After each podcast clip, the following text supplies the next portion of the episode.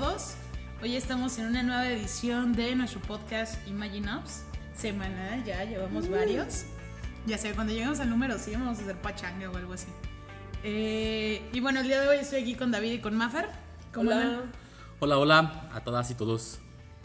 Y el día de hoy queremos compartirte un, un artículo este, que me topé en Entrepreneur, revista ya así como por excelencia que tenemos nosotros.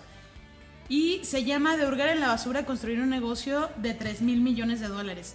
Habla sobre la historia de Sharan Srivatsa. Es un, es un hombre hindú que llegó a Estados Unidos muy pequeño, este, pues, tratando de mejorar su, su vida económica y familiar. Y pues actualmente trabaja para la empresa Teles Properties, él es el CEO. Y en cinco años de trabajo dentro de la empresa, eh, pues han aumentado 10 veces el valor de la, de la empresa, cosa que está muy interesante. Y dentro de este artículo nos regala siete sugerencias ¿no? para ser exitosos en el emprendimiento. Sí, la primera sugerencia que, que nos hace es que te enfoques en una cosa y no renuncies.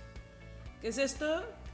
Que si por ejemplo yo quiero ganar mi, mi primer millón, no renunciar a él hasta lograr llegar a, esa meta, ¿no? Sí, o sea, por ejemplo, algo que platicamos antes de, empezar a grabar esto es, a veces queremos ver resultados muy rápidos, ¿no? Y entonces, pues si al primer intento no, no va funcionando la empresa y pues, las cosas no salen como pensábamos y todo, pues ya solemos desistir de las ideas o de los negocios y queremos empezar desde otra cosa. Entonces, él lo que mencionaba es, bueno, pues a lo mejor a la primera no va a funcionar, a la segunda entrevista que hagas para vender tu producto tampoco funciona. Inténtalo las veces que sea necesario, pero no desistas de lo que estás haciendo. Sí, él, él ya nada más para finalizar este punto te pone un ejemplo que él hicieron 39 entrevistas y tuvo que pasar por cada socio, por cada área y él te pone aquí una él pone aquí una pregunta, ¿no? ¿Cuántas veces has intentado algo antes de darte por vencido? Que era lo que me pe- mencionaba. Ok. El punto número dos dice, conoce tu razón y haz que la gente la conozca. Cuando leí lo que hace referencia a este punto, eh, me puse a pensar en, en, en Sharran, ¿no? que él es- viene de la India, ¿no? y recordaba como toda la, pues todo este pensamiento hinduista, ¿no? todas las religiones que están por allá, y, este, y entonces es no quedarte nada más con, con la parte superficial, ¿no? sino es qué estás buscando, cuál es tu para qué de las cosas, también recordé el Golden Ring, ¿no? y que cuando tú tienes claro el para qué de las cosas, entonces será muy difícil que, que fracases, o será porque tienes una razón significativa para poder lograrlo, ¿no? Hay una razón de fondo y pues será muy será como más fácil eh, lograrlo, ¿no? Conseguir adelante, a sortear y brincar las adversidades, ¿no? Y además el punto dice no nada más conoce tu razón, sino haz que la gente la conozca.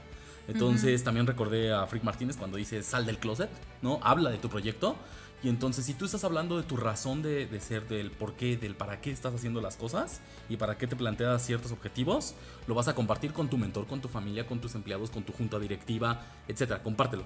Y entonces se va generando de manera natural, al compartirlo, se genera una red de apoyo que porque ojo no están apoyando tu objetivo están apoyando tu razón de ser no del por qué quieres y del para qué quieres llegar a ese objetivo y entonces de manera natural se empieza a sembrar una una especie de, de- de grupos o de personas que están alrededor tuyo que van apoyando esa razón por la cual tú quieres lograr esos objetivos ¿no? Que, que esto que decías del Golden Ring, a, a mí se me hace como muy importante y muy interesante.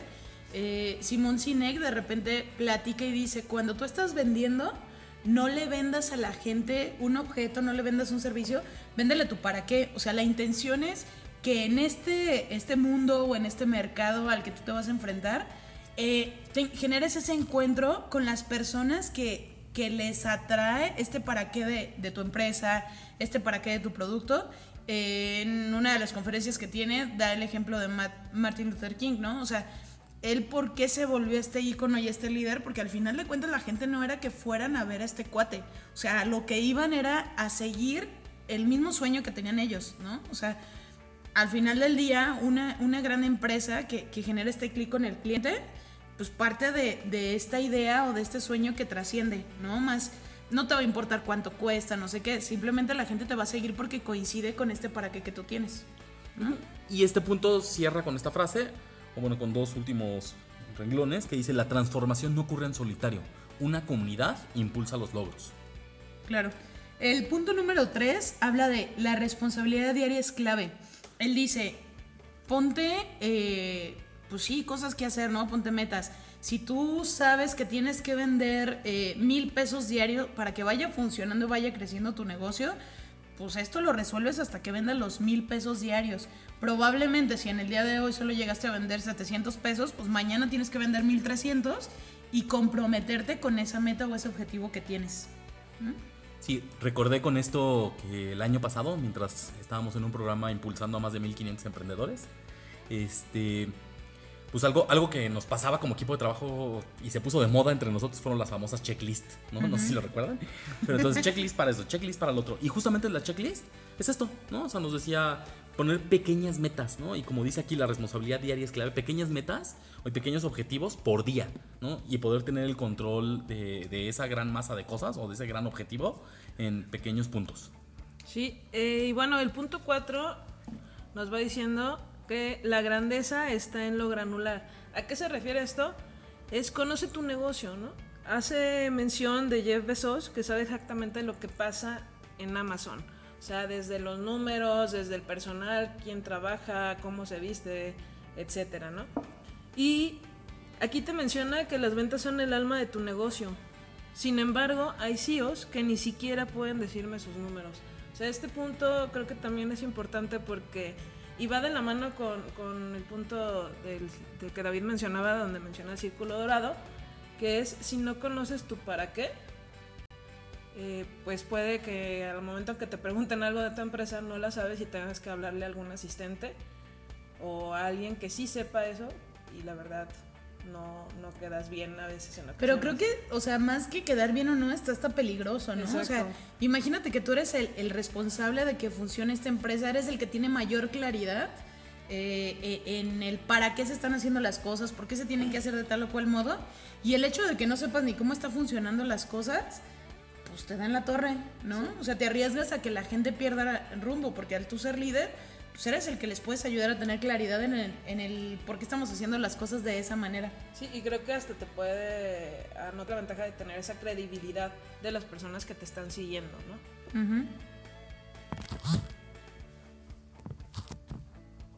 El punto número 5 dice, enfócate en hacer señales auténticas. ¿No? ¿Y qué es esto?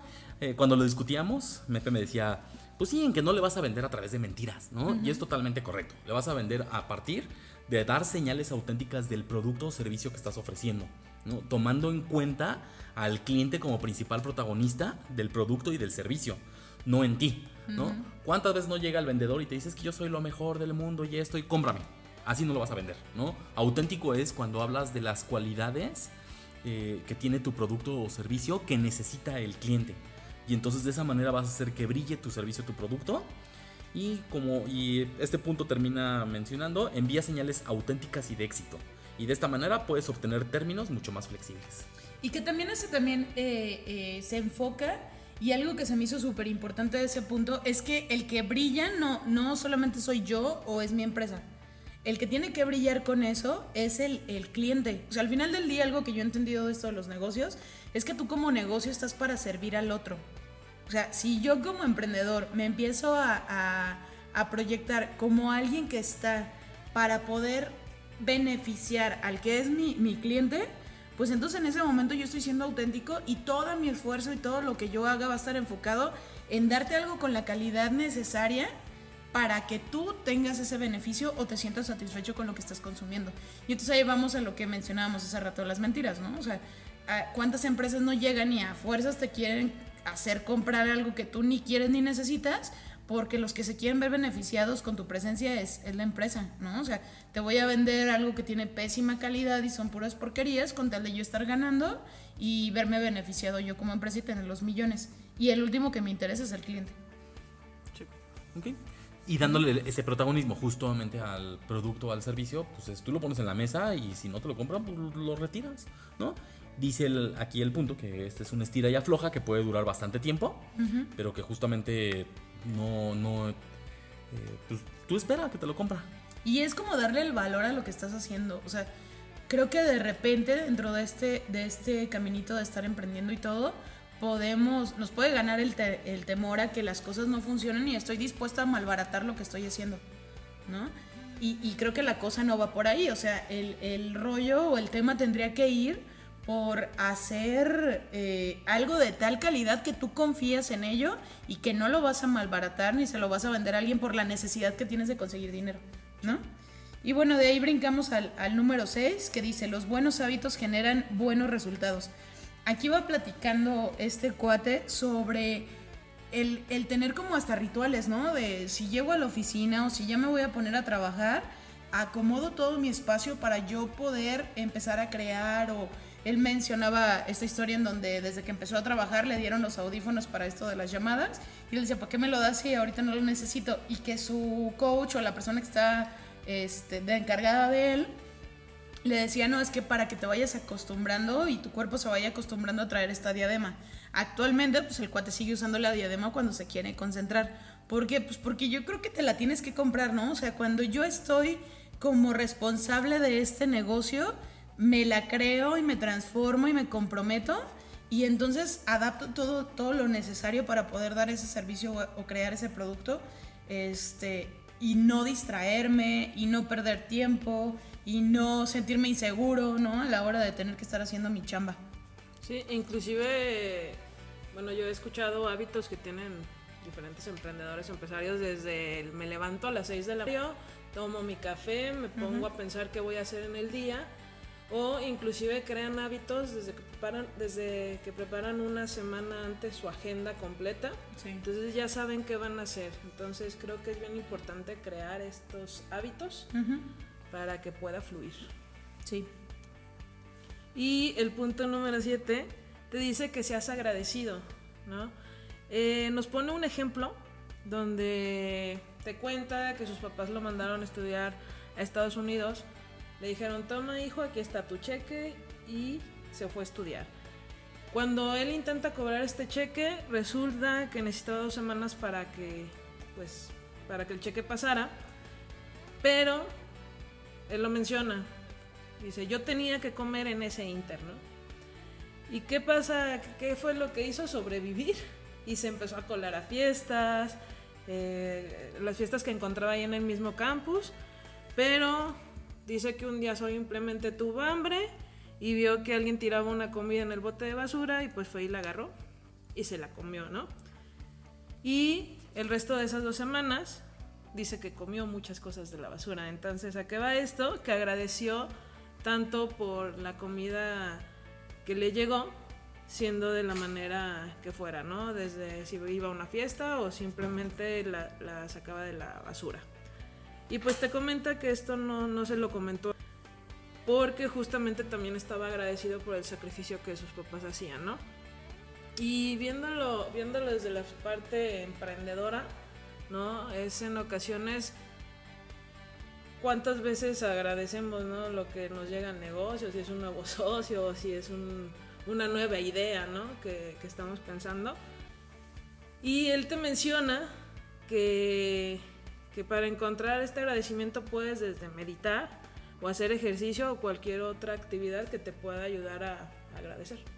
Que creo que también va muy de la mano o sea, digo, para mí en lo personal siempre ha sido como muy importante esto de ser agradecido con, con lo que tienes. Eh, de, o sea, ¿cuántas ha habido gente que nos ha apostado, confía en nuestra idea y se nos olvida porque a lo mejor no me están dando lo que yo quería, ¿no? Ah, sabes que yo esperaba que me dieras 100 mil pesos y me invirtieras, sino que sí. me dijeras que me ibas a recomendar. Y entonces, pues como no me diste lo que yo quería, soy mal agradecido y no te vuelvo a hablar o no te doy las gracias o pierdo contacto contigo porque no me sirves de nada, a decir, oye, pues no manches, a lo mejor desde las posibilidades del otro o desde lo que para el otro es importante ofrecerme a mí, pues me están dando una gran oportunidad. Entonces, creo que sí, sí tendríamos que ser agradecidos, también ser agradecidos con, con los clientes, ¿no? O sea, creo que dentro de todo negocio, aquellas primeras personas que confían en lo que estás haciendo, madres, o sea, la verdad es que no es que estés pulido cuando arrancas y que alguien crea y te apueste, creo que merece una, una relación con el cliente bastante importante y que, y que lo conserves a, a largo plazo, ¿no? A lo mejor cada año celebrar el aniversario y le mandas una cartita. O sea, no sé, como ser consciente de las cosas que vas logrando, aunque no sean las que tú tenías en mente, pero que al final del día te van a ayudar a, a, pues a crecer como negocio. Y, y a- al escuchar yo este punto y toda la historia de haber comido eh, cosas de la basura, ¿no? Este, también pongo a pensar en la humildad, ¿no? De pronto es como emprendedor, es pues voy a tener momentos de hambre y voy a buscar estrategias para comer, ¿no? También creo que es un mito decir, y el emprendedor se va a morir de hambre, ¿no? O sea, pero sí tener como la humildad, ¿no? O sea, una cosa es que me muera de hambre, pero otra cosa es que eh, pues toque alguna puerta y pida, ¿no? O- y no nada más con el tema de la comida, sino con mil y un cosas. ¿no? El artículo eh, termina mencionando que inviertas en tu estructura personal para que puedas ver la vida con optimismo y con gratitud. ¿no? Él recomienda a CEOs con los que ha trabajado que lleven un, un diario ¿no? y que ahí pueden escribir. el, el miedo no tiene papel en el... El miedo no tiene un papel en el papel. ¿no? Es decir, el- puedes escribir tus miedos, puedes escribir tus fracasos, puedes escribir tu- tu- tus emociones. ¿no? Y este...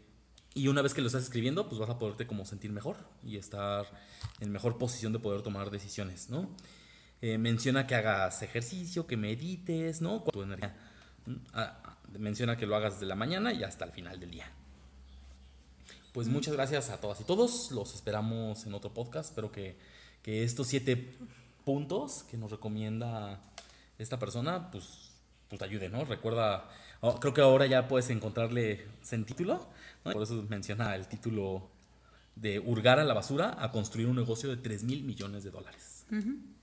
Muchas gracias. Muchas gracias. Nos vemos en el siguiente podcast. Adiós.